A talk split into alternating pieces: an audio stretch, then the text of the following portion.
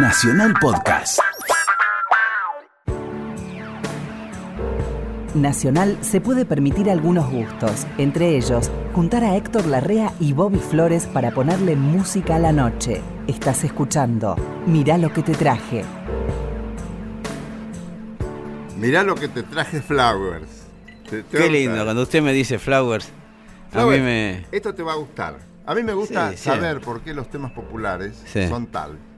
¿Por qué Sí. gustan? ¿Qué es lo que enamora de una canción? Sea del género que sea. ¿eh? Sí, Esto es correntino. a la gente, ¿por qué la gente se embeleza con una canción? ¿Por qué la gente se embeleza, se embeleza tanto con una canción Sí. y se la piden a todos los artistas? Ah, Hay muchas canciones. En ah, el sí. tango, en el folclore, sí, muchísimas. Pero que le piden a otros artistas que no la hacen o al que la hizo. No, todos, casi todos están obligados a tocarla. Ah, mira, sí Por hay ejemplo. Cherubichá. Chirubicha. Che quiere decir mi, mi, Sí. mi, mi patrón en este caso. Cherubichá. Es- no, no es despectivo. Che, este che. Mm. Este, eh, che vos, a ver. te- ¿De dónde es eso? Eso es de es guaraní. Guaraní. Se dice, se dice también que, que vino en España, pero es muy complejo. No- prefiero no entrar en semejante tema, Ay, está cobardado. porque tendría que saber. Ahí está cobarde. Héctor, Qué querido. y usted sabe. Bueno, escuchame una cosa. Sí. Cherubichá. Cherubichá, yo lo conocí por Raulito Barbosa. Raúl Barbosa. Raúl Barbosa. Un gran intérprete. Ah, viene de ahí, digamos, del litoral. Sí, sí, es correntino el, Ah, el tema. el De. Armando Nelly, un, un músico muy completo Sí. de, de pasadas épocas que dejó mucho para la, para la gente. Y este, el- el- la- la- la- todo el mundo tiene que tocarlo. Ah. Un día pasó una cosa muy graciosa con Raulito Barbosa, porque estábamos ahí en un local que había por la calle Balcarce, no me acuerdo Sí. cómo era. Usted siempre me habla de locales, de boliches, nunca de museos, de bibliotecas, ¿no? No, porque nunca Usted fui era claro. Y entonces actúa, viene, viene Raulito de, Sí. de Francia, de París, que siempre está Claro. viniendo de París. Y sí. Y en París dicen, siempre está viniendo de Buenos Aires. Claro. Entonces, bien, gran aplauso. Este, una gran actuación de siete, ocho temas, todos seguidos, para, para abrir. Sí. Y una mujer desde allá atrás le dice, ¡Toca Cherubichá! Mm. Y él dice, acabo de tocarla, lo que pasa que lo disfracé mucho con el arreglo. Pero era una confesión de una gran humildad, por.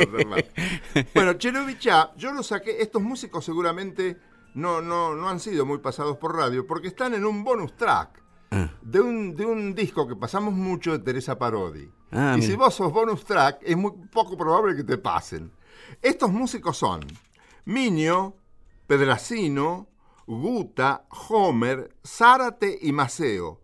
Ellos hacen una versión instrumental tan hermosa que es una lástima que vos te la perdieras. Cherubichá, nene. Gracias.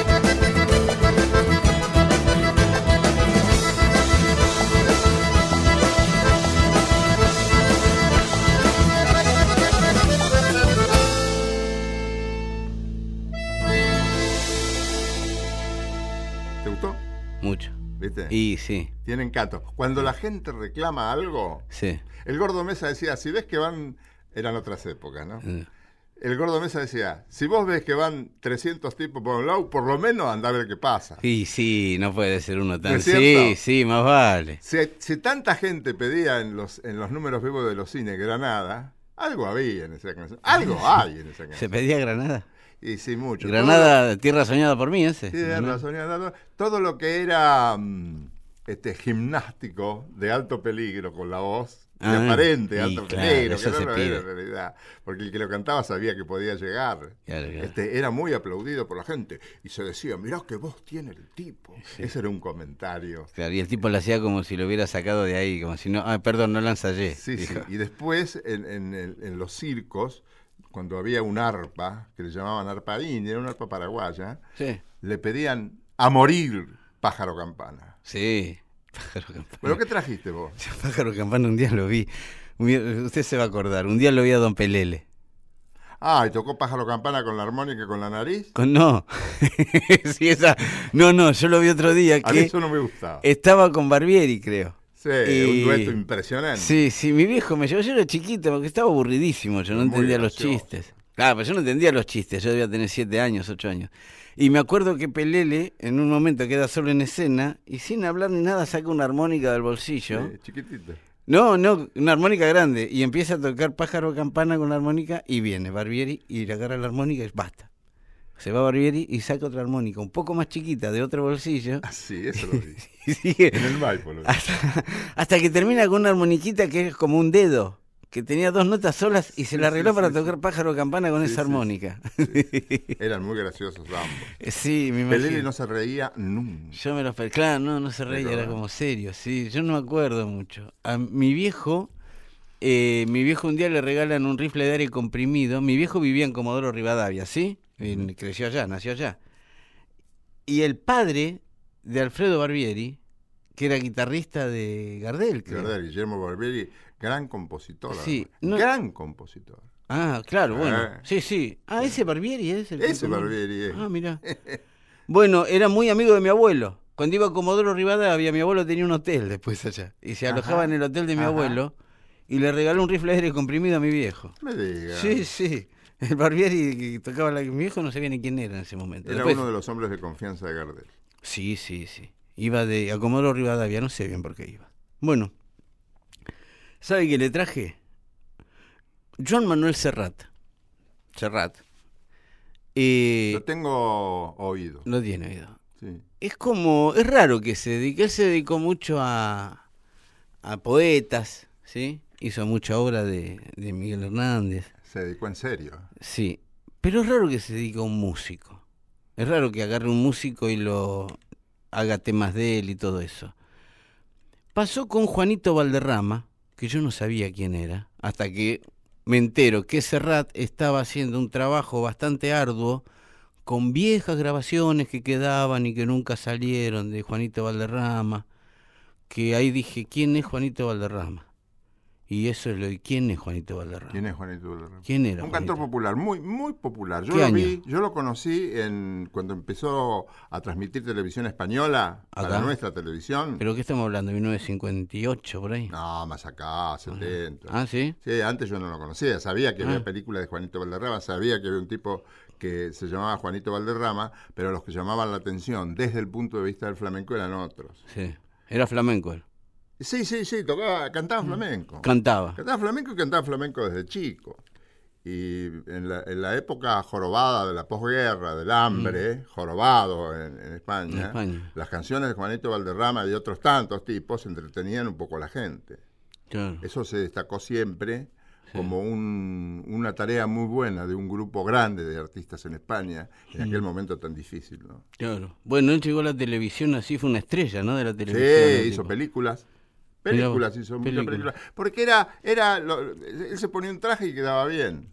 Él se ponía la ropa de gitano y le quedaba bien. Ah, era pintón el tipo. era- Sí, tenía Ah. su pinta. Ah, sí, sí. Bueno, cuestión que aparecieron ahora unas canciones de Juanito Valderrama, de la mano de Serrat, que incluso se ve que algunas están muy mal grabadas, así que Serrat también pone la voz ahí, en esas viejas grabaciones.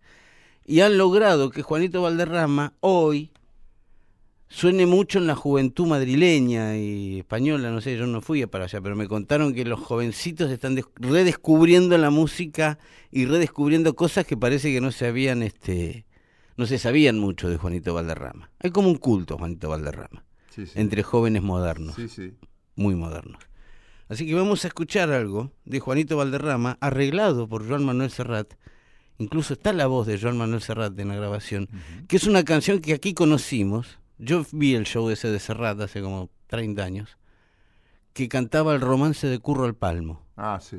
que era una letra muy rara para Serrat, no era una letra de Serrat. Sí. Uno se daba cuenta que esa no era de Serrat, que es de este, de Juanito Valderrama. Sí, me acuerdo. Bueno, vamos a escuchar entonces el romance de Curro el Palmo por Juanito y por Serrat.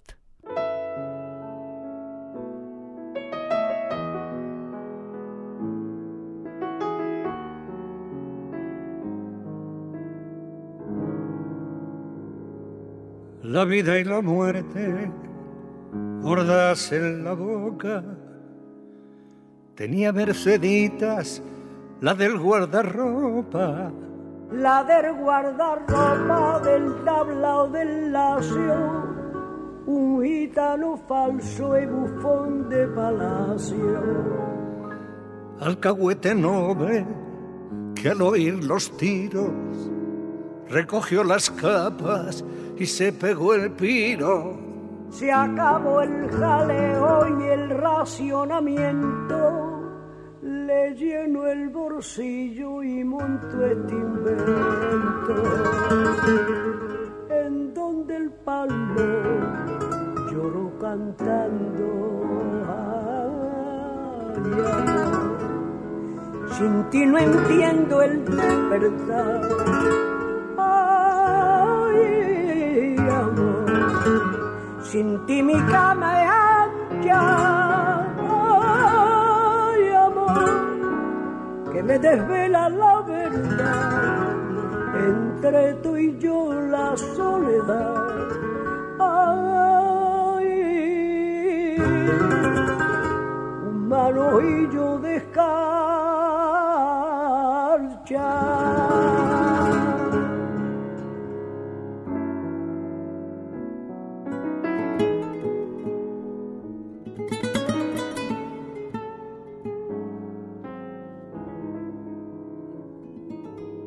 Veces le pides y mil veces que nones de compartir sueños, catre y macarrones.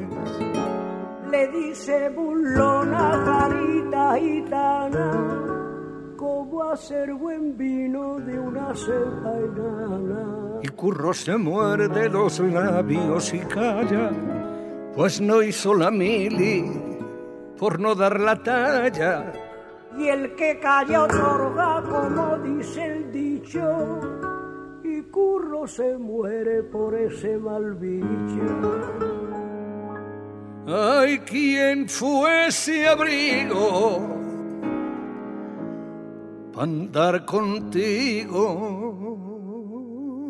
Ay, mi amor.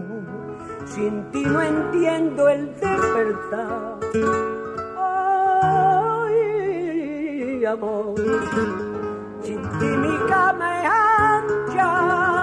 Ay, amor, que me desvela la verdad. Entre tú y yo la soledad. Ay, y un manojillo descarcha.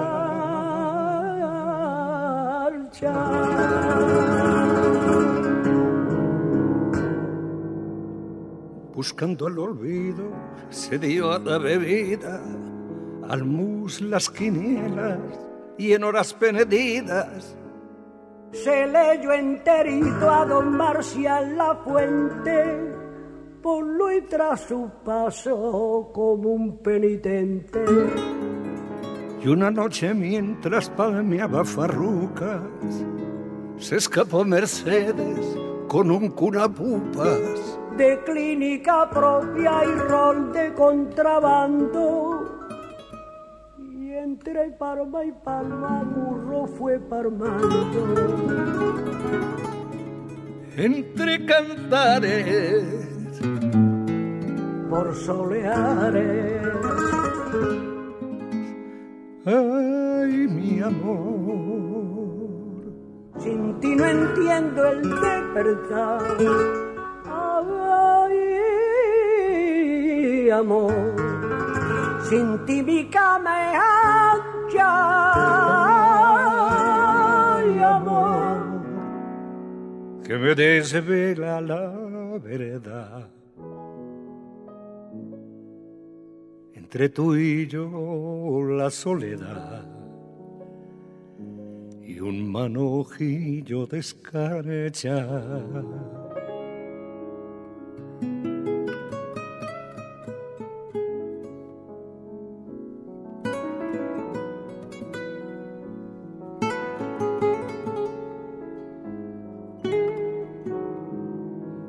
Quizá fue la pena o falta de hierro.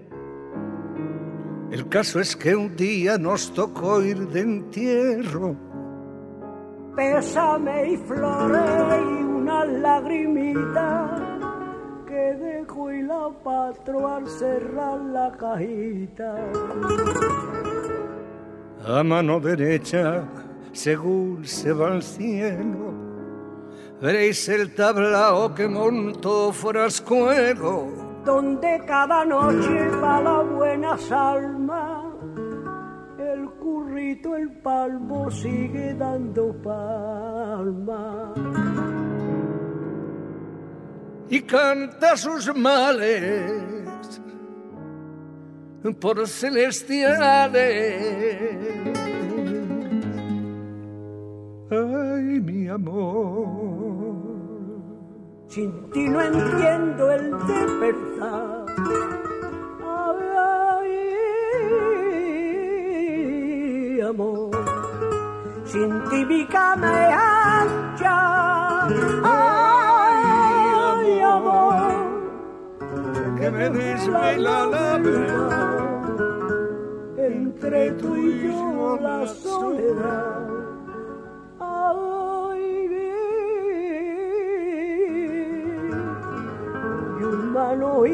Descarcha.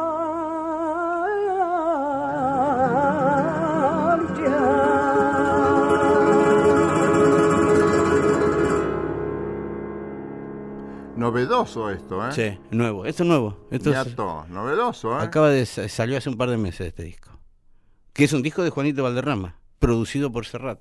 O sea, el que Siempre se le ocurren cosas interesantes a Serrat. Y- Y, lo que hace lo hace a fondo. y, y sabe, sabe bien, Sí, conoce sí. de gustos Sí, también. sí, sí, sin duda. Te traje una cosa muy linda, Flores. Tango gestado en Avellaneda para alumnos que estudian tango. En Avellaneda. Y se forma la orquesta del tango eh, dirigida por Emilio Balcarce. La orquesta Escuela de Tango dirigida por Emilio Balcarce. Ya desaparecido. Desapareció hace un par de años Emilio Balcarce. Murió. Sí. ¿Qué es lo principal para enseñarle tango a un músico? Enseñarle los estilos. Ah, Porque enseñándole los estilos de los que fueron grandes intérpretes de tango, sí. pero grandes de verdad, ¿Qué estilos? Por ejemplo, el estilo Di Sarli, el estilo Pugliese, cómo, marca, cómo se marca, Ah, ah. cómo se marca y cómo se hace un arreglo. Sí, sí, ¿Qué, sí. qué es lo que quiere expresar cada director importante? Sí. Para eso es importante, Claro, porque claro. Tiene, tiene estilo. Sí. ¿Qué es lo que hace ese director para expresar ese estilo? ¿Cómo Mm. lo hace? Es dificilísimo de conseguir. Claro. Sí, me Y imagino. fíjate vos qué cosa, yo lo he visto en otras orquestas también, y me, Balcarce me lo confirmaba. Una de las cosas más difíciles de adquirir, más que la- las partes melódicas de las orquestas, es el ritmo. Y- Conseguir No, me- el ritmo de Caló, el ritmo de Di Sarli, el ritmo de Pugliese, el ritmo de Troilo, es dificilísimo para los pibes. sí. Esta escuela enseñó todos los estilos, grabó discos y salieron muy grandes profesionales. Ah, forma profesional. Sí, de forma claro. profesional. Sí, sí. De gente que ya toca Claro. Sí, y, que toca bien, entonces tiene que aprender detalladamente qué es el tango, cuáles Mm. son los yeites, cuáles son los trucos, qué es lo que hay en un tipo que se llama Osvaldo Pugliese.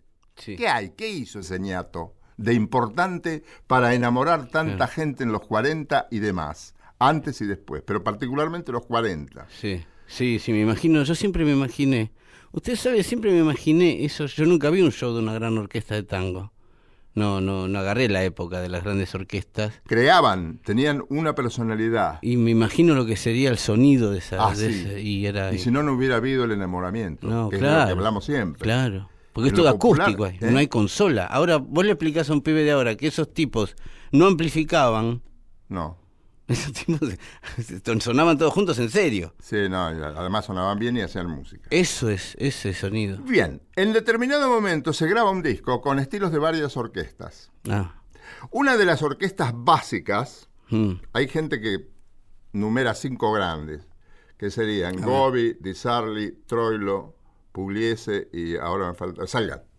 ah, Tomando a Carlos Di Sarli, que fue un gran romántico del tango, autor del tango Milonguero Viejo, claro. que le dedicó un tango hermosísimo, que lo dedicó a Osvaldo Fresedo, porque era- Osvaldo Fresedo era gran bailarín de tango, era un tipo de, familia de buena posición económica, tenía brevet de piloto, es decir, una... Ah, Fresedo era un, un high life. Sí. Y em, invitan a Leopoldo Federico para que diga algunas palabras Mm. antes de la grabación. Es decir, tomaron palabras de Leopoldo Federico refiriéndose a su paso por la orquesta de Carlos Di Sarli y después la orquesta de pibes toca Milonguero Viejo. Mire qué interesante. ¿Lo mandamos? Sí, cómo no. Bueno.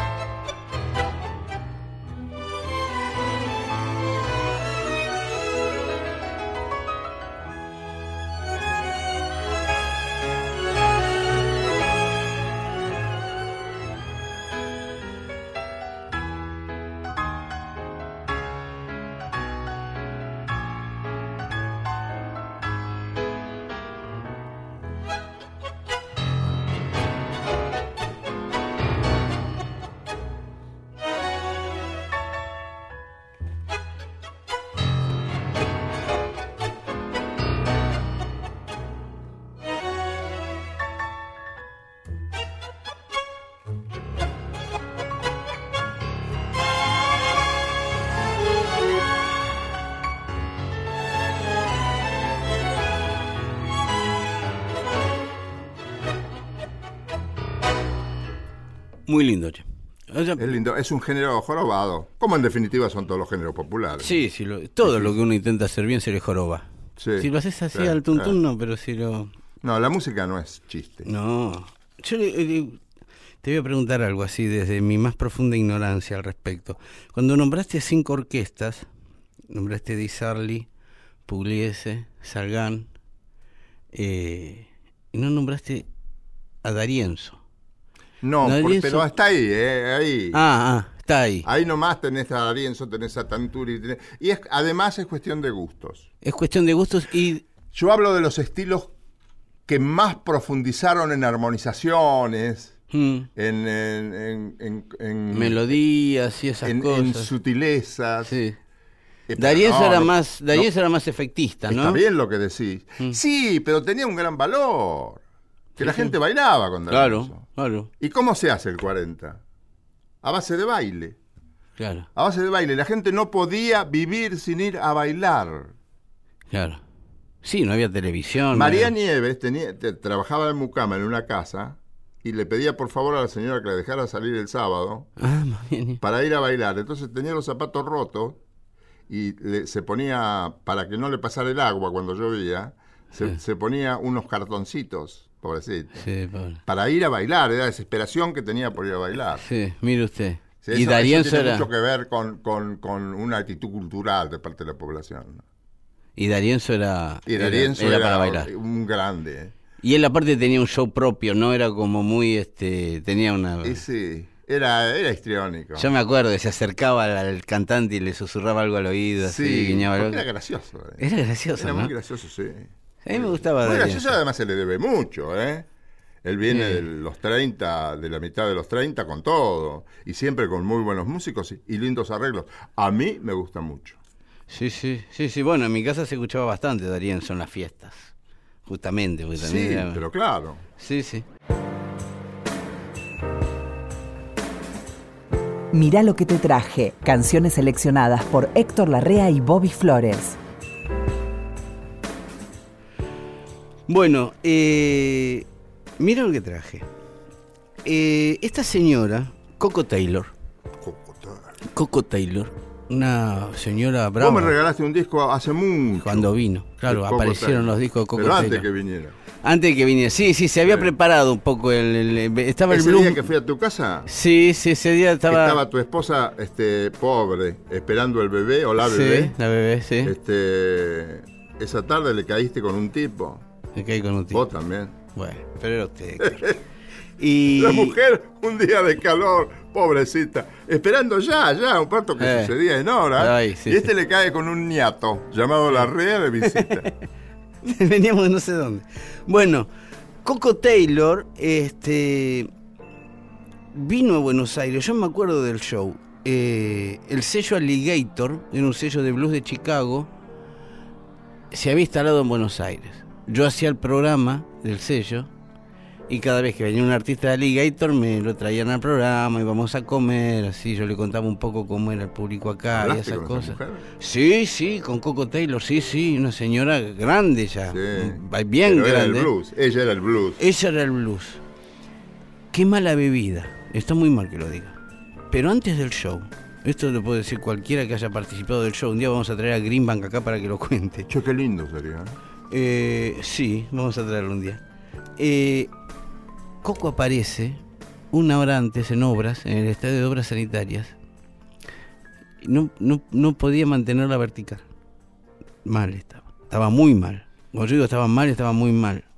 Todos dijimos, uh, estaba lleno de gente en el estadio. Ya estaba tocando el, el telonero. Y aparece ella, tapado de piel, hacía los gritos, se peleó con todo el mundo.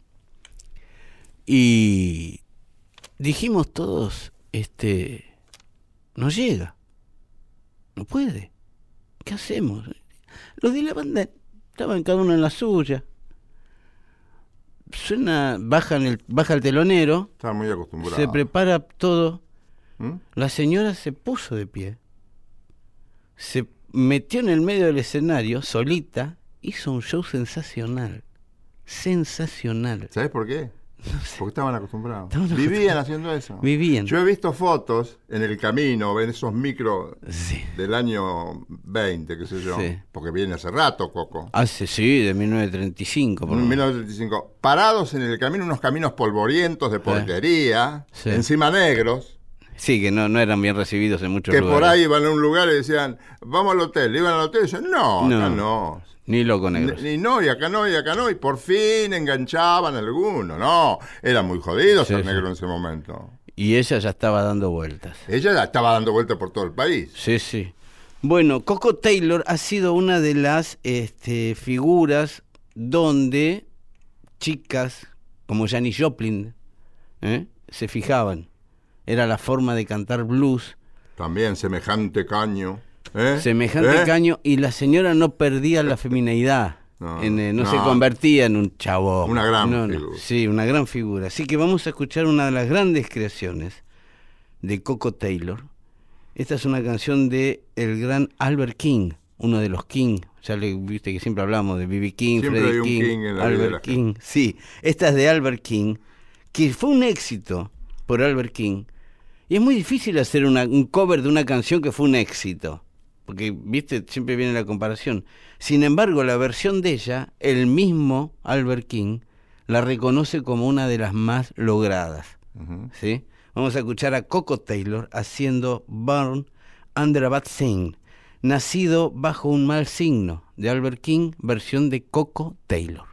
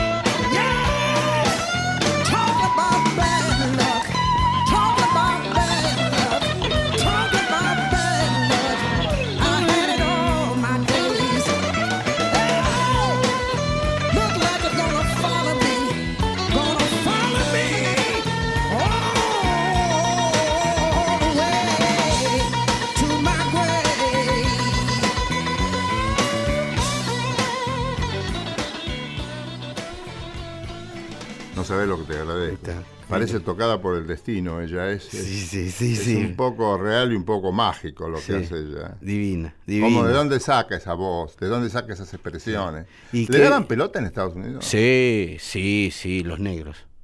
No era muy para el público blanco. No era la fillera, ¿eh? Eh, bueno. Era ¿Cómo más- se perdían eso?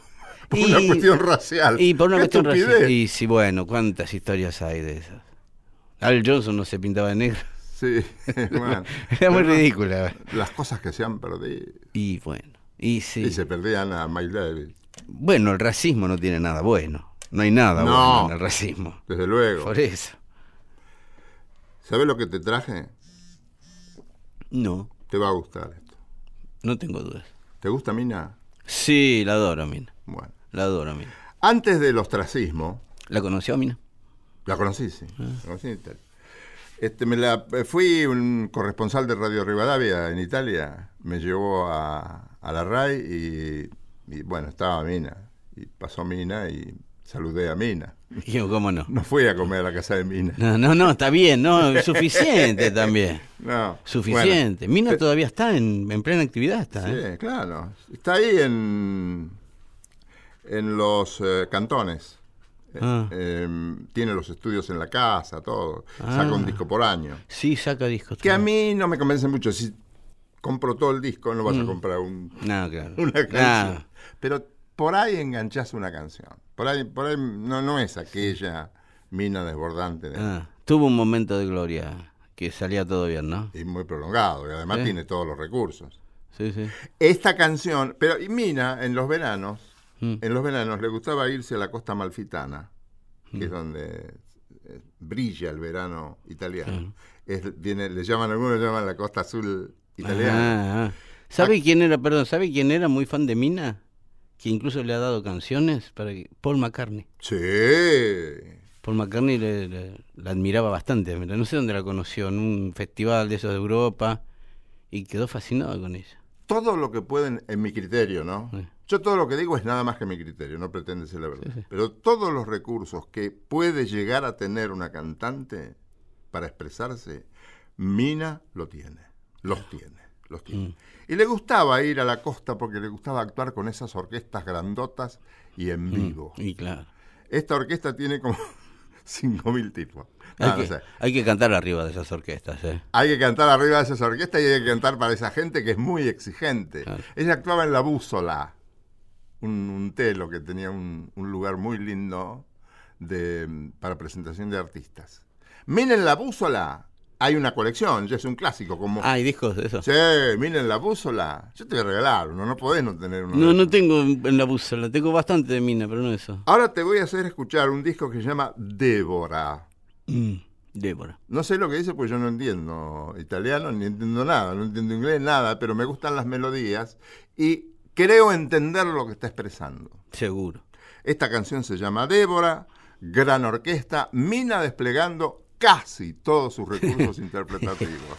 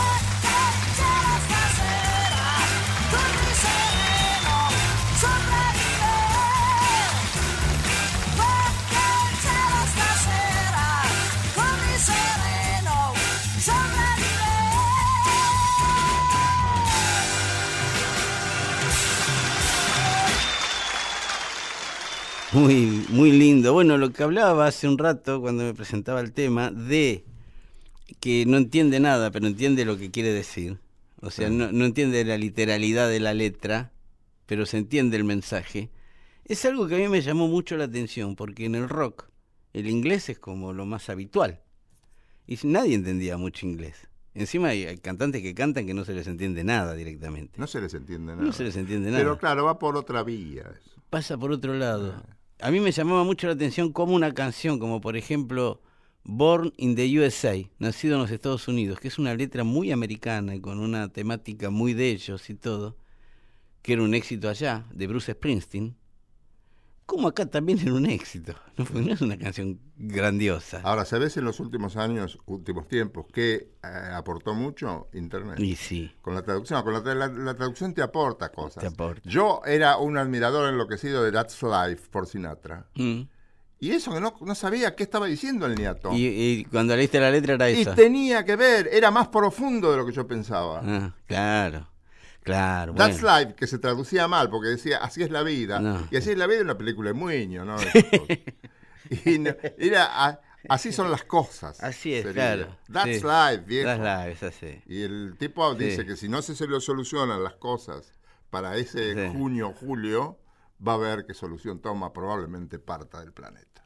Ah. Es una gran versión, es una gran, una gran, sí, sí. Eh, Bueno, voy yo. eras vos. Sí, muy Claro. bien. me- Perdóname, Fred. No, no, ¿sabe qué, qué traje? Este le dicen el cocinero, el cooker. Lee Morgan, Lee Morgan. trompetista. Lee Morgan era el trompetista, por ejemplo, en el gran disco de John Coltrane, ese gran saxofonista, John Coltrane, se separa de Miles Davis. John Coltrane era parte del quinteto de Miles Davis. Ya en los últimos tiempos había gente que iba a ver a John Coltrane. Ya Miles Davis lo había visto 20 veces, vamos a ver a Coltrane. Sí. Cosa que a Miles no le caía muy No le bien. gustaba nada. Y no le gustaba nada. Y Coltrane se aprovechaba de la situación y parece que se extendían los solos y, y no respetaba mucho esa cuestión que Miles Davis un día le dijo, no venga más. Hubo a lo largo de los años varias agarradas. Sí, sí, eran dos personalidades muy, Sí, muy fuerte. muy fuertes. Pasa que les iba tan bien. La de Bill Evans fue una que te conté. Claro, sí, sí. Bueno, con Herbie Hancock. Herbie Hancock habla pestes de Miles Davis hasta que dice, pero qué genio era. Ah, sí. Eh, bueno, cuestión que Coltrane se va del quinteto de Miles Davis, que fue una baja muy sensible. Después Miles Davis lo llama Wayne Shorter, más o menos la va dibujando, pero ya no era lo mismo. Mm. Miles Davis deja el quinteto por un tiempo después de la partida de Coltrane. También había un afianzamiento. ahí. Y sí, el- Eso se- que llamaban antes afiatamiento. era- sí, claro, se apoyaban mucho el uno en el otro. Cuestión que cuando se va Coltrane... Era Salgán de lío. Claro, claro, sí, sí, sí. Eh, cuando se va Coltrane, Coltrane arma un quinteto también, con Philly Joe Jones, con otros artistas, otros músicos muy a la altura de las circunstancias, pero estuvo muy en duda quién va a tocar la trompeta, porque este pibe viene de tocar con Miles Davis. No se le va a ser fácil ahora acomodarse a otro trompetista. Y ahí es cuando llama a Lee Morgan. Lee Morgan fue el trompetista de Coltrane en Blue Train, en ese famosísimo disco de Coltrane, que es el que lo hace famoso, el trompetista que en el imaginario popular venía a reemplazar un poco a Miles Davis, aunque con otro estilo totalmente diferente, era este Lee Morgan, que le decían el cooker, el cocinero. Porque parece que cocinaba muy bien el tipo. Mm, Más bien. Y este, aparte de sus virtudes como, como trompetista, también tenía la de la cocina, lo cual suma mucho en una gira de músicos. Ah, Así que vamos a escuchar a Lee Morgan en un tributo que le hizo a quien lo descubriera, que era Clifford Brown, pianista sensacional también de los años 50. Y esto se llama I Remember Clifford. Recuerdo a Clifford Lee Morgan.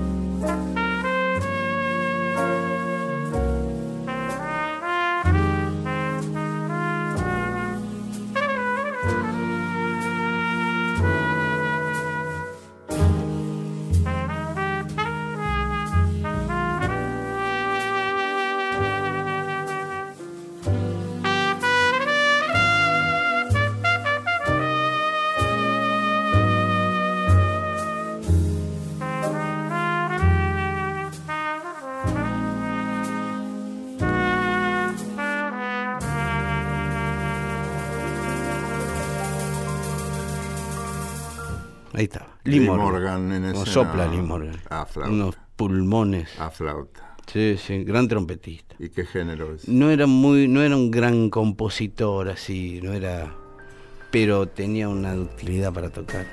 Yo lo adoro, a Lee Morgan, la verdad. Bobby Flores y Héctor Larrea. Mirá lo que te traje en la radio de todos.